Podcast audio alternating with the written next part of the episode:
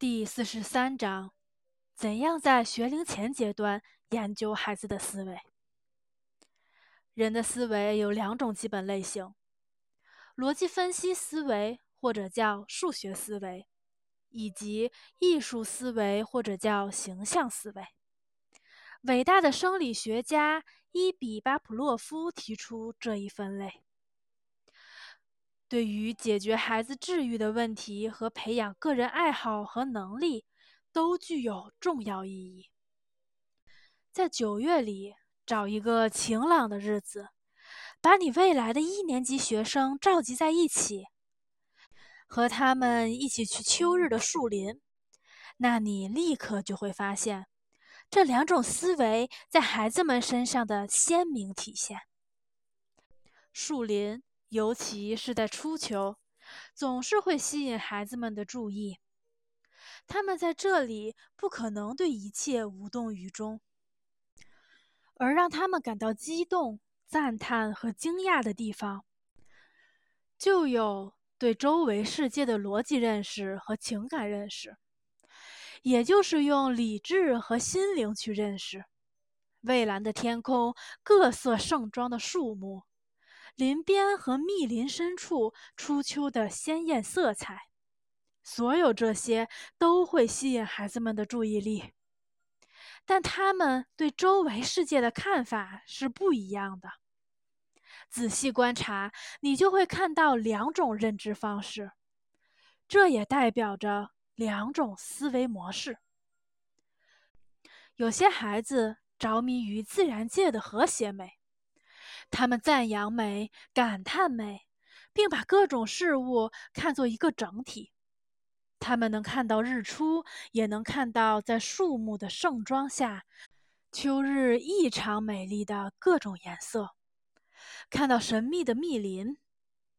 但他们对这一切的感知，都像是各种乐器复杂声响中的和声。孩子们没有听某些个别的声音。他们不会从周围世界中把一些具体的细节区分出来，而当他们的注意力被某个物体或者现象吸引的时候，对于他们而言，整个和声就都集中到这个物体或现象上了。比如，一个孩子注意到了一丛野蔷薇，上面结满了琥珀色浆果，挂着银色的露珠。除了这丛野蔷薇以外，孩子什么都看不到。对于他而言，整个美的世界都存在于这一个自然界的创造中。这是对周围世界的艺术感知或形象感知的最典型特征。这样感知世界的孩子会兴致勃勃地描述他们看到的东西。他们的描述中充满了各种鲜明的形象。他们会思考画面和形象、颜色、声音、动作。他们对于周围自然界的音乐、对于美都是非常敏感的。在他们的认知中，情感因素似乎是最重要的。他们更多的是用心来认识，而并非是用理智。请注意，这会对他们在学习过程中的脑力劳动留下印记。具有明显艺术思维的孩子，对文学学习兴趣很高，喜欢读书，热爱诗歌创作。但在数学学习方面，他们会经常碰到很大困难，学习效果会很差。而对于另外一些孩子，似乎不存在美的和声。请想象一下，一个温暖的秋日，松林边的日落景象，火红的晚霞宛如铜铸的树干，静静的池塘水面上，各色各种的色彩在变换。但在这些学龄前儿童中，总是会有这样一个孩子，他似乎感受不到这种美。他会问：为什么太阳落山的时候会变成红色？晚上的时候，他又躲到哪里去了呢？为什么秋天的时候，有的树叶会变红，有的树叶会变成橙黄色，而有的却是黄色呢？为什么到冬天，橡树叶还是绿色的？他的眼中首先看到的不是世界的形象一面，而是其逻辑因果联系的一面。这就是逻辑分析思维，或者可以说是数学思维。具有这种思维的学生，很容易发现因果联系和依存联系，在思想上。会抓住具有某种联系的所有相关事物和现象，他们很容易抽象化，对学习数学和其他精密科学很感兴趣。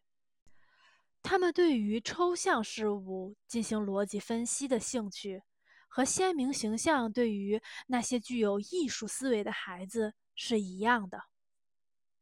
这两种思维类型是客观存在的。教师应该知道每个孩子属于哪种类型，这在教育过程中对于正确指导其脑力劳动极其重要。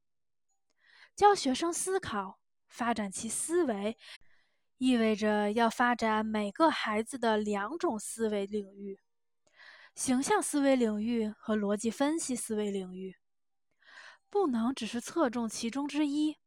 同时，也要巧妙引导每个学生的智力发展，在最大程度上符合他的天赋。孩子们的思维运转的速度也不一样，这可以被称为思想的速度。有些孩子思想很活跃，在孩子刚一想到蜜蜂是如何采花粉的时候，教师就向他展示花朵的复杂结构。那他的思想就会很容易转移到另一个对象上。在拿解代数题的时候的思维举例，有的孩子完全明白题目条件：花园里有篮子、苹果和其他的树。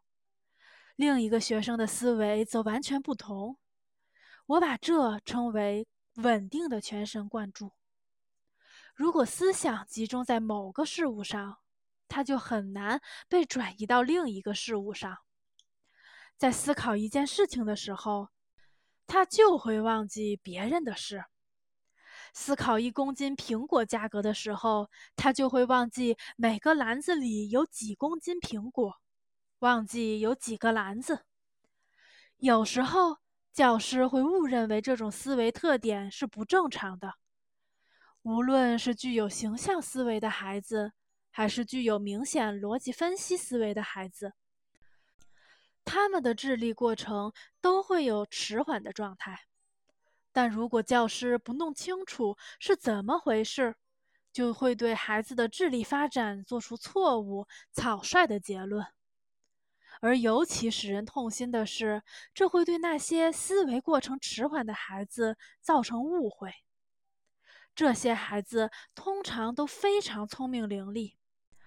但他们思维的迟缓却引起了教师的不满，孩子因此变得紧张不安，他的思想好像也麻木了，完全学不进去。所有这些都应该在开学之前就发现并了解清楚，在孩子上学之前，研究他们的思维特点会容易得多。